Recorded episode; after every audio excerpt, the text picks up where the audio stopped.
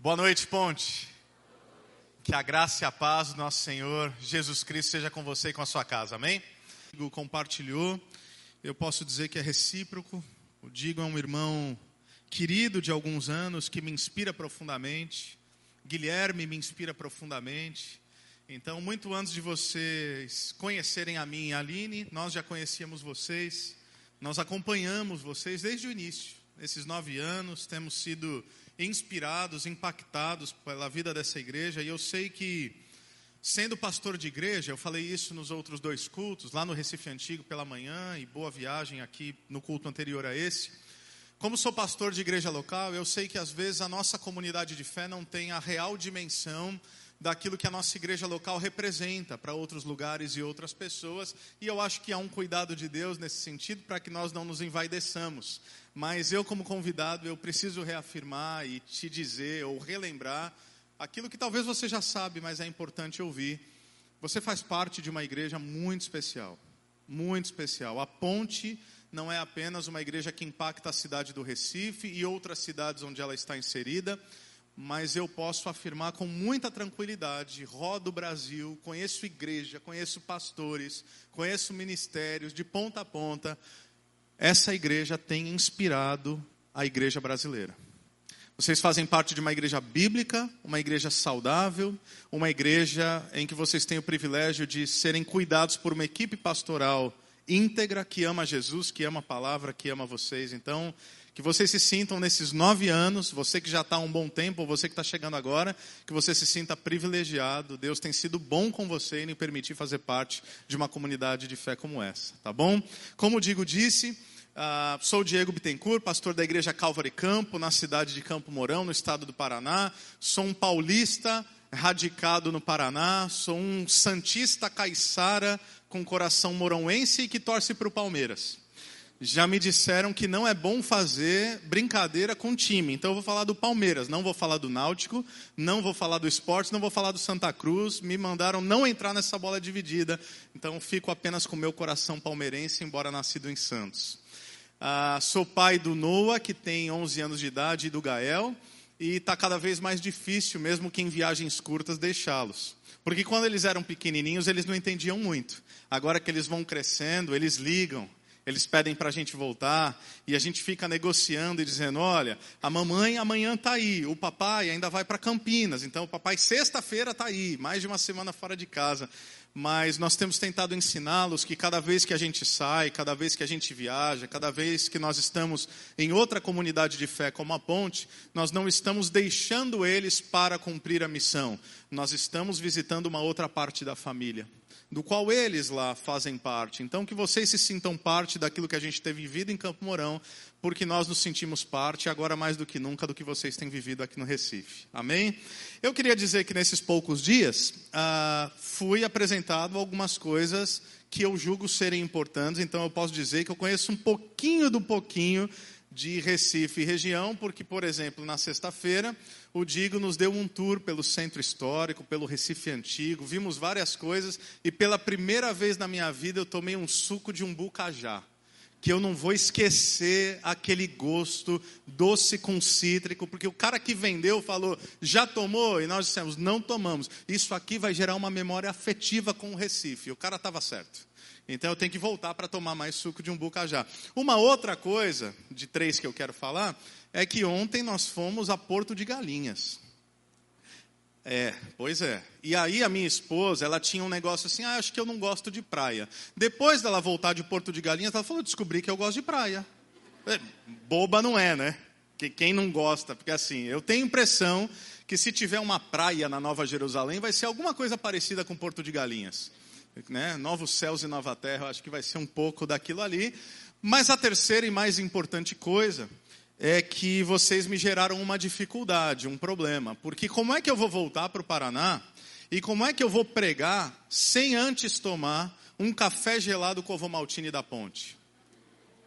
Então, assim, eu queria ter tomado hoje de manhã no Recife Antigo, estava com problema lá, o, o, o sorvete derreteu. Aí eu fiz essa denúncia no culto aqui em Boa Viagem, e para você ver como os irmãos são competitivos, né? tem, tem, um pastor conhecido que ele diz assim, ó, Deus tem cada filho que eu não sei onde é que ele arruma. Então, assim, eu falei no púlpito, eu falei assim, então, gente, se vocês quiserem que a Boa Viagem seja a minha igreja preferida aqui no Recife, eu acho bom vocês darem um jeito. Eu desci do púlpito, tinha uma irmã com dois copos de café. Falei, gente, eu não sei se eu fico feliz ou preocupado. Então, enfim, é uma alegria. Meu quarto e último culto aqui nesse final de semana, falei também na toca, então eu queria já desde já agradecer o carinho, o acolhimento. Nós vamos voltar para a nossa terra profundamente impactados e marcados pelo amor e generosidade de vocês. Essa igreja já está no nosso coração, tá bom? Quero convidar você a abrir a sua Bíblia no Evangelho de João, capítulo de número 21. Evangelho de João, capítulo de número 21. Leio dos versículos 1 a 17, se você puder acompanhar a leitura da palavra de Deus comigo. Evangelho de Jesus Cristo, segundo o relato de João, capítulo 21, versículos 1 a 17. A palavra de Deus diz assim: Depois disso, Jesus apareceu novamente aos seus discípulos à margem do mar de Tiberíades. Foi assim: estavam juntos Simão Pedro, Tomé chamado Dídimo, Natanael de Caná da Galileia, os filhos de Zebedeu e dois outros discípulos. Vou pescar, disse-lhe Simão Pedro. E eles disseram: Nós vamos com você. Eles foram e entraram no barco, mas naquela noite não pegaram nada. Ao amanhecer, Jesus estava na praia, mas os discípulos não o reconheceram. Ele lhes perguntou: Filhos, vocês têm algo para comer? Não, responderam eles. Ele disse: Lancem a rede do lado direito do barco e vocês encontrarão. Eles a lançaram e não conseguiam recolher a rede, tal era a quantidade de peixes. O discípulo a quem Jesus amava disse a Pedro: É o Senhor. Simão Pedro, ouvindo dizer isso, vestiu a capa, pois a havia tirado, e lançou-se ao mar. Os outros discípulos vieram no barco arrastando a rede cheia de peixes, pois estavam apenas a cerca de 90 metros da praia. Quando desembarcaram, viram ali uma fogueira, peixes sobre brasas e um pouco de pão. Disse-lhes Jesus: Tragam alguns dos peixes que acabaram de pescar. Simão Pedro entrou no barco e arrastou a rede para a praia. Ela estava cheia, tinha 153 grandes peixes. Embora houvesse tantos peixes, a rede não se rompeu. Jesus lhes disse: Venham comer. Nenhum dos discípulos tinha coragem de lhe perguntar: Quem és tu? Sabiam que era o Senhor. Jesus aproximou-se, tomou o pão e o deu a eles, fazendo o mesmo com o peixe. Essa foi a terceira vez que Jesus apareceu aos seus discípulos depois que ressuscitou dos mortos. Depois de comerem, Jesus perguntou a Simão Pedro: Simão, filho de João, você me ama realmente mais do que estes? Disse ele: Sim, Senhor, tu sabes que te amo. Disse Jesus: Cuide dos meus cordeiros. Novamente Jesus disse: Simão, filho de João, você realmente me ama? Ele respondeu: Sim, Senhor. Tu sabes que te amo. Disse Jesus: Pastorei as minhas ovelhas. Pela terceira vez ele lhe disse: Simão, filho de João, você me ama? Pedro ficou magoado por Jesus lhe ter perguntado pela terceira vez: Você me ama? Ele disse: Senhor, tu sabes todas as coisas e sabes que te amo. Disse-lhe Jesus: Cuide das minhas ovelhas. Eu amo me deparar com as páginas da Bíblia, sobretudo do Novo Testamento, e perceber encontros inusitados de Jesus. Jesus é essa pessoa que vai passeando e vai andando e por onde percorre, sempre é assertivo na sua fala e sempre intencional nos seus encontros. Encontros que certamente são sempre transformadores. Um autor já falecido, Brennan Manning, dizia que não existem encontros neutros. Nos encontros, ou nós doamos vida ou nós sugamos vida. E com Jesus era assim: Jesus era aquele que era a fonte de toda a vida, portanto, doador de vida abundante. Jesus encontra, por exemplo, nesse mesmo evangelho de João, no capítulo 3, um homem religioso, com questionamentos sinceros, que ouve de Jesus que deveria nascer de novo e não entende muito bem o que aquilo quer dizer. O nome dele era Nicodemos. Ele vai encontrar-se com Jesus à noite, muito possivelmente, porque não queria ser visto pelos seus pares. Em João capítulo 4, Jesus tem um outro encontro inusitado. Debaixo do sol do meio-dia, do Oriente Médio, na região, mulher que tem sede de sentido sede de significado, sede de propósito. E Jesus faz uso dessa linguagem da água, fiz de orar sequer por uma hora, mas eles estavam lá. Então Pedro é esse cara. Pedro é quem tem a revelação primeira do Cristo em meio aos discípulos. Porque quando Jesus ele tem questionamentos aos seus discípulos acerca da percepção de sua identidade, ele diz: Quem os outros dizem que eu sou? Quem as multidões? O que, que eles estão falando sobre mim? E eles respondem. Mas aí Jesus intensifica a pergunta, porque de fato essa é a pergunta mais importante que um discípulo de Jesus tem a responder: quem vocês dizem que eu sou? Não o que a cultura, não o que o mundo, não o que a sociedade, não o que o espírito da época. O que vocês dizem que eu sou? E aí Pedro, cheio do espírito, diz o quê? Tu és o Cristo, o Filho do Deus vivo. E ele ouve da boca de Jesus as seguintes palavras: Muito bem, Simão, filho de João, não foi carne ou sangue que te revelou essa verdade. Então, Pedro ele acerta. Pedro marca um golaço. Mas passam-se alguns minutos, Jesus começa então a falar do seu martírio do quanto ele teria que ir para Jerusalém, e o quanto ele teria de sofrer e ser entregue na mão dos judeus e ser morto a partir de morte de cruz. E aí de repente Pedro pensando: opa, eu estou aqui assim no óleo, eu estou com a unção, eu estou com a revelação, já acertei uma, isso daí deve ser pegadinha, vou acertar de novo. Fala, Jesus, o senhor não vai para a cruz não, não vai porque eu não vou deixar. E aí Jesus fala: para trás de mim, Satanás porque você só discerne as coisas desse mundo, você não está discernindo as coisas que são espirituais. Então, Pedro é esse cara que ouve de Jesus num momento, foi, não foi carne ou sangue que te revelou, e no momento seguinte ouve para trás de mim Satanás. Pedro é aquele que talvez seja o único em toda a narrativa bíblica que recebe um grande cala-boca dos céus, no Monte da Transfiguração. Está lá Jesus, está Moisés, está Elias. Quando é para falar, ele se cala. Quando é para se calar, ele fala. Ele abre a boca quando não deveria, fecha a boca quando deveria abrir. Então ele olha e fala: Ah, Jesus, Moisés, Elias, vamos construir uma tenda para cada um. E aí Deus profere-se dos céus com uma voz e diz: Este é o meu filho, ouçam-no. É um jeito educado de Deus dizer: Pedro, fica quieto, você não está discernindo o que está acontecendo. Esse é Pedro. E o porquê é, é importante nós contextualizarmos a vida de Pedro aqui? Porque Pedro ouve de Jesus o seguinte: todos vocês vão me abandonar. E Pedro diz: todos, vírgula. Eles, eu não. Porque o senhor pode, Jesus? Ó, oh, eu já queria ter essa conversa com o senhor há algum tempo três anos e meio. Eu só estava esperando uma oportunidade. Eu queria indicar assim: um aí é traíra, o senhor já deve ter percebido. O resto é meio frouxo mas fica tranquilo, comigo o senhor pode contar.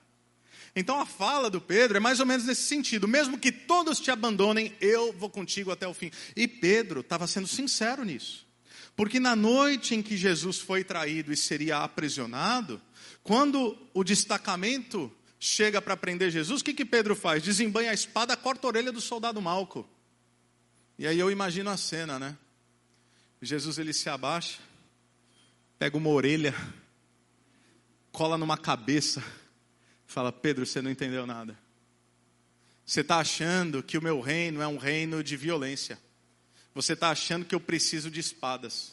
O que você não entendeu é que se eu quisesse, viriam hordas e miríades de anjos e resolveriam tudo aqui. Então não é o que você pode fazer por mim, é o como eu tenho que cumprir a vontade do Pai. E Jesus tinha dito a Pedro o seguinte: não só vocês vão me abandonar, mas Pedro, você vai me negar três vezes antes do galo cantar. E Pedro fala, não vou de jeito nenhum. E Jesus fala, vai. E ele fala, então vamos ver. E ele nega. E existe uma poesia, um drama nos evangelhos, porque no momento em que Pedro nega pela terceira vez, um dos evangelistas dizem que mesmo à distância, o olhar de Pedro se cruza com o olhar de Jesus. Ele nega, o galo canta, Jesus olha, Pedro chora. Então não é de se espantar, meus irmãos, a maneira como João conta essa história de João 21. Ele começa no versículo 2 dizendo: Estavam juntos Simão, Pedro, Tomé, chamado Dídimo, e a lista segue. Estavam juntos Simão. Simão, que é o nome anterior ao chamado. Simão, que é Cefas, que é areia movediça diferente de Pedro, que é rocha. Porque você deve se lembrar que no encontro com Jesus, Jesus diz: Você é Cefas. Você é instável, você é Simão, você é areia movediça, mas agora eu vou te chamar de Pedro. Não é que ele muda o nome, é que ele ressignifica a identidade. Porque quando nós somos encontrados por Jesus, a nossa identidade é transformada, segundo não a história de Adão, mas a história do Cristo. É isso que Jesus faz. É isso que Jesus fez comigo e com você. Mas é interessante que João fala: Simão estava lá. e estava lá fazendo o que? Olha o versículo 3. Dizendo: Vou pescar. Nós precisamos entender que quando Pedro diz aqui eu vou pescar, meus irmãos, não era uma atitude qualquer. Não era pesca como hobby. Não era pesca como distração ou mesmo como obrigatoriedade de trabalho. Tinha cerca de três anos e meio que Pedro não pescava. E sabe por que, que Pedro não pescava? Porque a última vez que ele pescou e ele teve uma pesca maravilhosa, ele ouviu um certo homem de Nazaré dizendo: Agora você vai ser pescador de homens. Esse homem de Nazaré, esse Jesus, que agora ele compreende, existia desapontamento, existia. É reconhecer que ele falha porque Jesus falhou comigo? Não, mas porque eu falhei com ele. Imagina o coração de Pedro. Constrói. Os amigos. E eles dizem: Nós vamos. E aí parece. E ainda assim, ousa aconselhar os antes de visitar Cornélio, tem uma visão de Deus com um lençol descendo com vários tipos de animais, inclusive animais impuros, e diz: Senhor, nunca tocaram comida impura, não vai ser agora. Por três vezes ele faz isso, e por três vezes Deus fala: mata e come. Então a negação de Pedro por três vezes, seja de cunho literal ou simbólico, a expressão é: Pedro negou Jesus. Absolutamente. Não que isso seja possível humanamente, mas Pedro sente que decepcionou Deus. Pedro certamente decepcionou a si mesmo. Ele fez algo que ele achou que nunca faria. E o que aconteceu agora, você na pele de Pedro, te gerou dor profunda, vergonha, culpa, choro. Aí a pessoa que você mais ama, que é exatamente a pessoa a quem você mais feriu, olha nos seus olhos e pergunta: Você me ama mesmo? Como é que você reagiria? A pessoa que você disse que amava mais do que tudo e mais do que todos. A pessoa que você prometeu seguir até o fim. A pessoa a quem você jurou a sua lealdade. A pessoa Deus. O homem Deus. Você diz: Eu vou até o final. Esse cara chega, olha nos seus olhos e faz uma pergunta extremamente constrangedora: Você realmente me ama mais do que estes? Bom, Jesus não está jogando na cara absolutamente nada aqui, ao reencontrar-se com Pedro. Na verdade, Jesus está dando início a um diálogo restaurador. Porque os linguistas, alguns deles vão dizer que há um jogo de palavras aqui. Porque quando Jesus ele pergunta, Simão, tu me amas? O que Jesus está dizendo é, Simão, tu me ágape? Porque no português nós dizemos amor para vários tipos de coisas. Então eu posso falar que eu amo a minha esposa, eu amo os meus filhos, eu amo a minha igreja, eu amo a minha cidade e eu amo o café gelado com ovo maltine da ponte. Mas é óbvio que eu não amo todas essas coisas da mesma maneira. Eu não amo a minha esposa do jeito que eu amo meus filhos, e do jeito que eu amo a igreja, e do jeito que eu amo a cidade. Pensei em fazer uma piada dizendo que eu amava acima de tudo o café gelado da ponte, mas isso me geraria problemas conjugais. Obviamente eu amo acima de tudo a minha esposa e os meus filhos. E depois o chocolate gelado da ponte. Não, a minha igreja. Ele está dizendo: Você me ágape? Você me ama sacrificialmente? Você me ama de um modo devoto? Você me ama de um modo distinto? Você me ama mais do que todos estes? É literalmente o que ele está perguntando. E aí a resposta de Pedro é interessante: Eu te filéu. Pedro, você me ama acima de tudo? Jesus, eu, eu gosto muito do Senhor. Aqui Pedro está sendo sincero de novo. É no mesmo lugar, Jesus está remexendo no passado, é no mesmo ambiente. Simão, você me ágape, Jesus, eu te filéu. Se fosse antes, talvez a resposta teria sido diferente. Simão, você me ágape, e ele teria dito, com certeza, o senhor sabe, mais do que qualquer um. Mas aqui, ainda com gosto amargo do fracasso, ele concede espaço a um coração humilde. E aí, Jesus, que parece fazer uma pergunta constrangedora, perguntando para quem o traiu e o negou se ele o amava, parece que piora a situação. Não apenas ele enfia a faca, mas ele torce, porque ele diz assim: então cuida das minhas ovelhas. Então assuma algumas responsabilidades. Deixa eu te dizer uma coisa. Pedro aqui achava que estava acabado.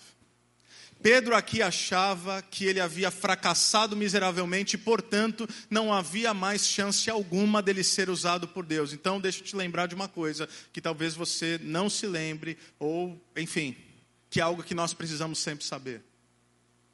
Quando Pedro acha que está acabado, é aí que Jesus vê que ele está pronto. Sabe por quê?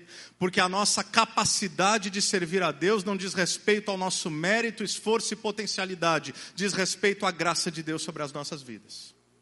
Então, então quando nós entendemos que nós não somos capazes, que nós somos limitados, que nós cometemos deslizes, que não é pela força do nosso próprio braço, aí Deus olha para nós e diz: agora eu posso começar a usar a tua vida.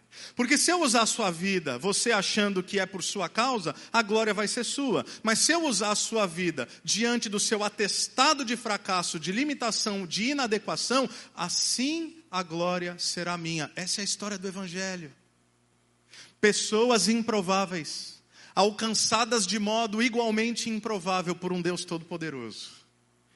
E eu quero então trazer a vocês quatro verdades, quatro aplicações e implicações a partir desse encontro de Jesus com Pedro. O primeiro deles, para a sua vida e para o seu coração, é que Jesus sempre vem ao nosso encontro. Gosto muito de um versículo também no Evangelho de João, João 15, 16. Jesus diz assim: Não foram vocês que me escolheram, fui eu que escolhi vocês, para irem e darem fruto, fruto que permaneça. É sempre assim, meus irmãos. Nos chamados diferentes da narrativa bíblica e assim também na nossa vida. Ou seja, você tem um homem chamado Abrão, idoso com uma mulher estéril em Ur dos Caldeus, na região da Mesopotâmia, no qual Deus se revela e diz: Abraão, sai da tua terra, do meio da tua parentela e vai para o lugar que eu vou te mostrar, porque eu vou fazer de você uma grande nação, uma grande família, e através da sua família todas as famílias da terra serão abençoadas, obviamente apontando para o Messias. E Abraão vai. Você vê Moisés que achava que libertaria os israelitas um por um, e pela força do seu próprio braço ele não conseguiu, ele é expulso, ele é denunciado, ele foge para salvar sua vida e ele está vivendo sua vida como alguém que não tem mais os planos de Deus no horizonte da história, ao menos pensando que seu chamado havia sido encerrado. E ele está andando pelo deserto e ele vê um arbusto Algo muito comum. O que era incomum é que esse arbusto queimava, mas não se consumia. Ele percebeu que estava, portanto, diante de algo diferente. Ele chega perto, profere-se uma voz que diz: Tira a sandália dos teus pés, porque o lugar que você está pisando é terra santa. Ele começa a conversar e ele percebe que ele está diante de Deus. Esse Deus que fala: Eu quero que você vá até Faraó, para que Faraó liberte o meu povo, deixe meu povo ir para prestar-me culto. E aí Moisés, obviamente, diante do egípcio politeísta, das múltiplas divindades e inclusive do faraó, como um ser divino, ele pergunta: "Em nome de quem eu vou?" E aí Deus diz: "Em nome do eu sou." Como assim eu sou? Eu preciso ter algo palpável, eu preciso defini-lo, eu preciso enclausurá-lo, eu preciso adjetivá-lo. E Deus diz: é isso mesmo, eu sou. Não tem adjetivo que possa abarcar a totalidade de quem eu sou. No original hebraico, é mais ou menos assim a tradução. O meu nome é Eu serei o que serei. Isso é o que os teólogos chamam de revelação progressiva. Vai caminhando comigo que você vai descobrindo quem eu sou. Vai caminhando comigo que você vai entendendo o meu poder. Vai caminhando comigo que você vai discernindo a minha vontade. Vai caminhando comigo que você vai percebendo aquilo que eu posso fazer na sua vida e através dela. Esses são os chamados. Davi. O profeta chega na casa de Jessé e fala: Olha, Deus me mandou aqui porque o próximo rei de Israel vai ser um dos seus filhos. E Jessé, obviamente, olha e diz: Bom, só pode ser o mais velho. Afinal, o primogênito naquela cultura é o que tinha mais importância. O profeta olha para o primeiro e fala: Não é esse, cadê o segundo? Está aqui, também não é esse, cadê o terceiro? Cadê? Está aqui, é o quarto, é o quinto, é o décimo. Cadê? Acabaram-se os filhos. Profeta diz: Não é possível, eu ouvi certo de Deus, Deus mandou ouvir aqui. Ele fala: Ah, tem o Davizinho, adolescente, está lá cuidando das ovelhas, não pode ser Davi. Era Davi, porque um dos versículos mais conhecidos da Bíblia, porque o homem vê a aparência, mas Deus enxerga o coração. Paulo, alguém que perseguia a igreja, e que na estrada de Damasco tem a revelação do Cristo com a seguinte indagação: Saulo, Saulo, por que me persegues. Quem és tu, Senhor? Eu sou Jesus, aquele a quem você persegue. Pedro voltou a pescar. O que, que Jesus fez? Foi para a praia. Pedro volta ao ambiente do seu antigo, da sua antiga realidade, da sua antiga vida, do ambiente anterior ao chamado. O que, que Jesus faz? Jesus vai ao encontro de Pedro, tal como na primeira vez. Deixa eu te falar um negócio. Se você está aqui não é porque você buscou a Deus, não é porque você foi iluminado, não é porque você encontrou um caminho de espiritualidade. Se você está aqui, é porque Deus te perseguiu, te amou, te alcançou, te perdoou, te salvou e está te transformando. É isso que Deus está fazendo em nós. É por isso que Jesus é o autor e o consumador da nossa fé. É por isso que Ele é o Alfa e o Ômega, o princípio e o fim. É por isso que nele nós vivemos, nos movemos e existimos. É tudo por Ele. O apóstolo Paulo vai dizer em Efésios capítulo 2, sobretudo versículos 1 a 4, que nós estávamos mortos em nossas transgressões e pecados. Todavia Deus, que é rico em misericórdia, nos amou com seu grande amor e nos deu vida em Cristo Jesus. Por que, que você está aqui? Porque Deus te amou. Porque em algum momento da sua vida você pode ter desistido dele, mas ele não vai desistir de você nunca. Em algum momento você pode ter se rebelado. Em algum momento você pode ter pensado que ele sequer existia. Em algum momento você pode ter pensado que a verdadeira vida seria regida a partir dos seus conceitos, vontades, desejos e ambições. Mas chegou um dia na sua história em que Deus falou: basta, agora você é meu, agora é do meu jeito, agora eu te amo e eu vou te inundar com o meu amor, e você vai entender o que é a verdadeira vida. Jesus vem ao nosso encontro. Segundo lugar, eu vejo que Jesus fala conosco de uma maneira que nós entendemos. Para esses homens, bastava dizer: joga a rede. Interessante, né? Para aqueles homens ao caminho de Emaús, como nós cantamos hoje, Jesus expôs as Escrituras, ainda assim eles não discerniram, mas quando ele se assenta com eles ao redor da mesa, e tendo partido o pão e dado graças, o texto diz: e os olhos deles se abriram.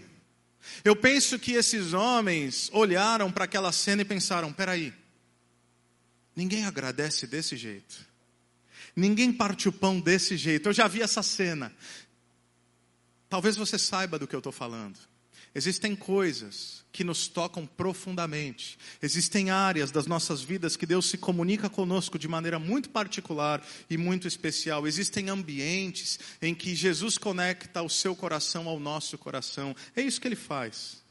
Ele fala conosco de uma maneira que nós entendemos. Eu me pergunto como eu reagiria no lugar de Pedro. Eu traí Jesus, Jesus chega no meio dos discípulos e fala: Gente, dá licença um pouquinho. Agora sou eu e o Pedrão. Chama de canto. Eu ficaria com as pernas trêmulas. Eu inventaria alguma coisa. Jesus chama para perto. Sabe por que, que ele faz isso? Porque talvez Pedro estivesse se perguntando: será que ele vai me questionar? Será que ele vai me recriminar? Será que ele vai reagir de maneira contundente à minha falha? Será que ele vai me dar uma lição de moral? Mas Jesus faz isso porque tem coisas nas nossas vidas que a gente não quer mexer. Mas Jesus quer. Jesus ele tem um quê de inconveniência. Jesus ele chega diante de nós e ele fala assim: "Vem cá, vamos conversar sobre o teu casamento?" E a gente fala: acho melhor não. Ele falou: vamos conversar sobre o seu casamento. Vamos conversar sobre a maneira como você se relaciona com seus filhos? Vamos conversar sobre a maneira que você se relaciona com seus amigos? Com seus colaboradores? Com seus patrões? Vamos conversar sobre o seu passado? Vamos revisitar algumas dores? Vamos lidar com alguns traumas? Vamos mexer em algumas feridas? Que você insiste em afirmar que foram cicatrizadas, mas eu estou vendo que não são cicatrizes, são feridas abertas que não se curam. Jesus é aquele que abre o armário e ele abre esse armário discernindo que existem esqueletos ali que a gente não quer mexer. Mas Jesus faz isso. O que é que Jesus precisa ainda revisitar na nossa vida e na nossa história? O que é, ou quais são as coisas que talvez Jesus ainda precise tocar na sua realidade? Ele faz isso, ele mexe. Não para tirar satisfação, mas para trazer cura, porque há coisas que por vezes parecem estar resolvidas no nosso coração, mas a gente apenas não quer tratar do assunto. Em terceiro lugar, eu vejo nesse texto que Jesus ele vem ao nosso encontro para nos dar a possibilidade de um recomeço. Gente, Pedro conheceu Jesus. Pedro andou com Jesus, Pedro aprendeu com Jesus, experimentou os milagres de Jesus, foi transformado por Jesus, mas na hora H, na hora mais importante, ele fracassou miseravelmente. Quantas histórias assim? Talvez você se identifique em alguma medida. Você tenta, você se esforça, você tenta mais um pouco, você promete, você fala com Deus, você fala, Deus, agora vai. Agora eu não vou viver mais desse jeito, agora eu não vou mais desejar esse tipo de coisa, agora eu não vou mais por esse caminho, agora eu vou parar com essas práticas, agora eu vou assumir novas realidades. E você faz promessas, você faz votos, você faz, sei lá, o que, que você faz? Você fala com Deus, você promete para Deus, você promete para si mesmo, você promete para algum parceiro de confiança, ou você não promete para ninguém, mas no seu coração você fala assim: é por aí que eu vou. E parece que a coisa não vai. E aí você fracassa. E aí você se sente culpado. Talvez você se identifique em diferentes momentos da sua vida, como o apóstolo Paulo em Romanos 7, quando ele diz o seguinte: O bem que eu quero fazer, eu não faço, o mal que eu não quero fazer, esse eu faço. Quem me livrará desse corpo de morte? Quantos de nós já não passamos ou ainda passamos por realidades como essa? Quantas histórias assim? Mas a pergunta que nós devemos nos fazer é: por que Jesus aceitou o amor imperfeito de Pedro? Eu me perguntei por muito tempo essa essa realidade. Por que que Jesus aceitou o amor imperfeito de Pedro? A resposta é muito simples. Pela mesma razão que Jesus aceita o nosso amor. Porque é o único tipo de amor que a gente pode oferecer mesmo. Então o que acontece aqui com Pedro, comigo e com você, é que Jesus pergunta: Você me ama? E a gente fala: Eu te amo, mas eu sei que não é um amor que o senhor merece. Eu te amo, mas não do jeito que eu gostaria de te amar. E o que acontece é que tem gente que ao descobrir que não é perfeito, para de tentar. Mas não é isso que a graça de Deus gera em nós. Nós dizemos: Eu te amo não do jeito que gostaria, não do jeito que esperava, não do jeito que prometi, mas eu te amo. E aí eu me dobro diante de Deus, eu me ajoelho diante da cruz. E aí eu me lembro do texto sagrado que depois de eu parar de me debater, depois de eu parar de tentar, depois de eu parar de me esforçar, depois de eu parar de gerar em mim um espírito da religiosidade, e eu dizer: Jesus, eu desisto. E aí Jesus diria: Você desiste de quê, meu filho? Você desiste de quê, minha filha? De mim? E a gente diria: não, eu desisto de tentar e fracassar pela minha própria força. Jesus diria: que bom, porque agora pode ser eu em você. Que bom, porque o texto sagrado diz: aquietai-vos e sabei que eu sou Deus. Pare de lutar não é pare de tentar, não é pare de viver a realidade da batalha espiritual, mas é pare de ser um sujeito autônomo. Pare de tentar vencer pelas suas próprias forças. Se coloque diante de Deus e diga: Deus, eu te ofereço o meu nada para que o Senhor se torne o meu tudo. Se o Senhor aceitar, eu quero que a minha vida seja uma oferta, um culto racional ao Senhor, para que então como diz o apóstolo Paulo aos Romanos capítulo 12, possamos experimentar e comprovar a boa, perfeita e agradável vontade do Senhor. Isso me leva ao quarto e último ponto. Jesus nos relembra que nós temos uma missão a cumprir. Não sei quanto a você, para mim essa expressão é um escândalo. Qual delas? Cuide das minhas ovelhas. O que Jesus está fazendo é confiar a maior de todas as tarefas a quem acabou de traí-lo. O que Jesus está fazendo é confiar o seu povo a quem humanamente não é digno de confiança. O que isso diz respeito às nossas vidas, à nossa realidade, a essa comunidade de fé? Bom, exatamente o que Jesus faz conosco. Ele está dizendo: vá adiante, meu filho, vá adiante, minha filha. Eu acho que Jesus nos perguntaria essa noite: Ponte, você me ama? Se formos honestos, teremos que dizer: não do jeito que o Senhor merece, não do jeito que eu gostaria, mas se o Senhor aceitar, eu estou disposto a entregar esse meu amor falho e limitado. E aí, sabe o que Jesus responderia? Então, tá vendo Recife? Tá vendo Olinda? Tá vendo as cidades circunvizinhas? Eu tenho gente sofrendo aí, Ponte. Eu tenho gente perdida. Tem gente aí que está com casamentos desestruturados. Tem mães que passam a madrugada, nem sabendo muito como, mas clamando aos céus pelo seu filho enfiado nas drogas. Eu tenho gente que vivencia orfandades afetivas. Eu tenho pessoas que estão entregues à delinquência, à promiscuidade, à imoralidade. Eu tenho pessoas que estão tentando desistir da sua própria vida. Então, ponte, eu preciso saber se vocês me amam. Porque se vocês me amam, mesmo com um amor limitado, o que eu tenho a dizer para vocês é: vão por esse mundo e alcancem essas pessoas, porque se não for através de vocês, dificilmente elas serão alcançadas. Porque, como dizia um amigo meu, Deus escolheu se revelar através dos seus filhos, de modo que, se assim não for, dificilmente o mundo o conhecerá. Afinal, Paulo vai dizer que foi pela loucura do Evangelho que Deus se manifestou aos homens. Gente falha como eu e como você, gente que fracassou, gente que ainda fracassa, mas que se coloca diante da cruz e diz: Jesus, se o Senhor aceitar a minha oferta a despeito de mim, eu quero fazer aquilo que agrada o seu coração. Jesus diria: então alcance essa gente. Eu confio em você, não pelo seu poder, não pela sua força, mas eu sopro sobre você o meu espírito. Porque Atos 1:8 vai dizer que vocês receberão poder quando o Espírito Santo vier sobre vocês e serão então minhas testemunhas onde? Em todos os lugares, em Jerusalém, toda a Judéia e Samaria e pelos confins da terra, seja no Recife, seja em Caruaru, seja em Fortaleza, seja em BH, vão pelo mundo.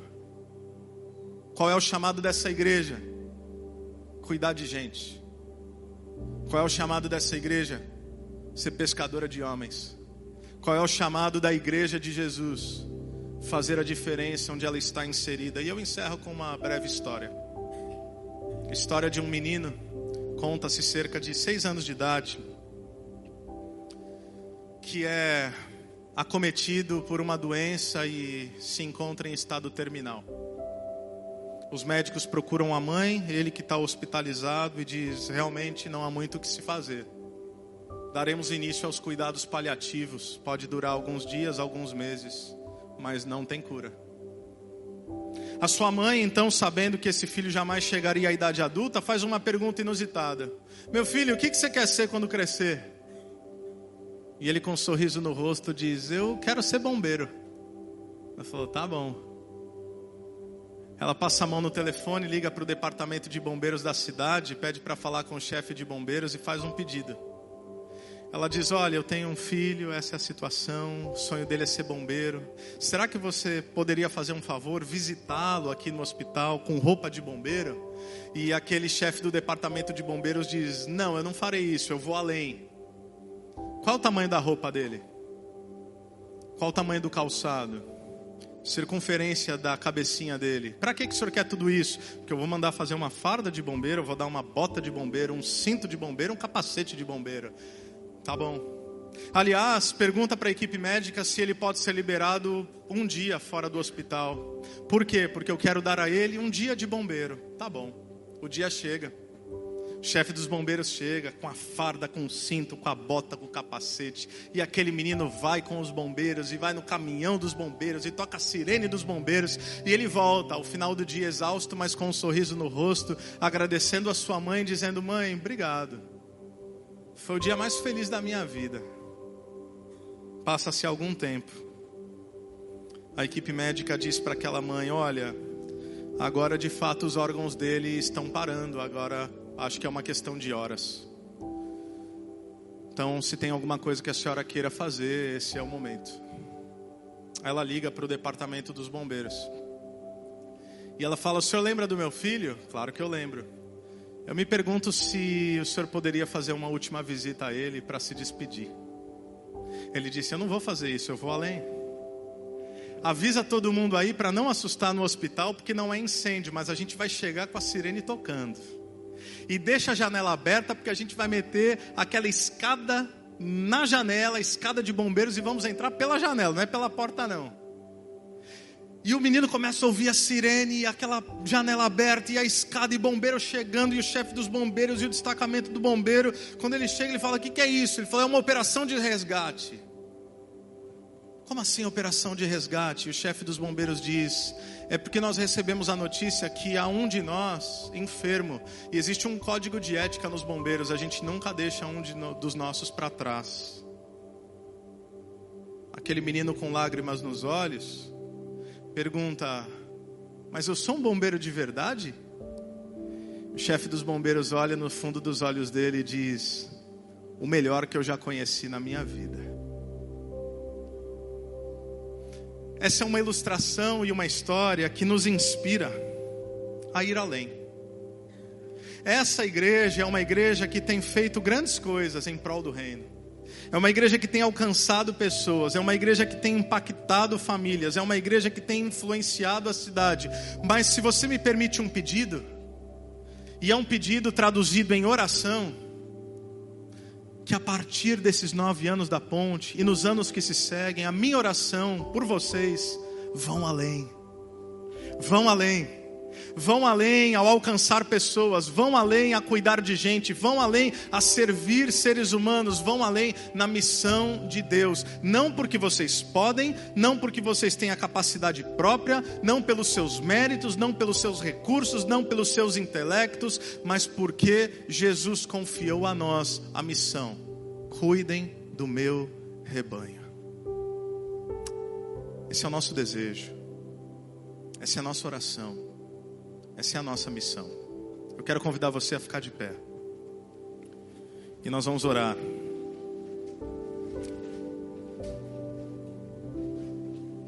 Se esse é seu desejo, eu gostaria que você, aí mesmo no seu lugar, concordasse com essa oração. E quem sabe fizesse sua própria oração, elevando seu pensamento a Deus, dizendo: Deus, eu quero ir além. Eu quero ser ainda mais usado por Ti. Eu tenho as minhas falhas, eu tenho as minhas áreas em que eu ainda preciso crescer, mas eu quero viver uma história pautada no seu amor. Porque a dinâmica do Evangelho, meus irmãos, não diz respeito a quanto eu amo a Deus, mas o quanto a Deus me ama, e o quanto eu creio e sou aperfeiçoado no amor dele por mim. Afinal, foi ele que nos amou primeiro. A nossa vida, portanto, é apenas uma resposta a um amor maior que vem dos céus e nos alcança. Deus, nós te louvamos pela tua graça e misericórdia, pelo teu amor por nós. O teu amor apesar de nós, o teu amor a despeito de nós e o teu amor que nos inunda. Obrigado por essa igreja, por essa comunidade de fé viva e vivificadora. Essa comunidade vibrante e saudável que tem feito a diferença nessa cidade, que eles possam ir além pelo teu espírito, pela tua graça, pelo teu poder, pelo teu perdão, pela tua compaixão. Afinal, só pode amar quem foi primeiramente amado. Só pode perdoar quem foi primeiramente perdoado. Só pode exercer compaixão quem foi objeto da sua compaixão. Só pode exercer misericórdia quem recebeu misericórdia. Que esses meus irmãos, empoderados e cheios do Espírito Santo, por onde caminharem, sejam luz do Evangelho de Jesus Cristo Continue abençoando essa igreja, continue abençoando esse povo, continue abençoando esse sinal do reino de Deus na cidade do Recife. É o que nós oramos e agradecemos no nome santo de Jesus. Amém e amém. Que Deus te abençoe.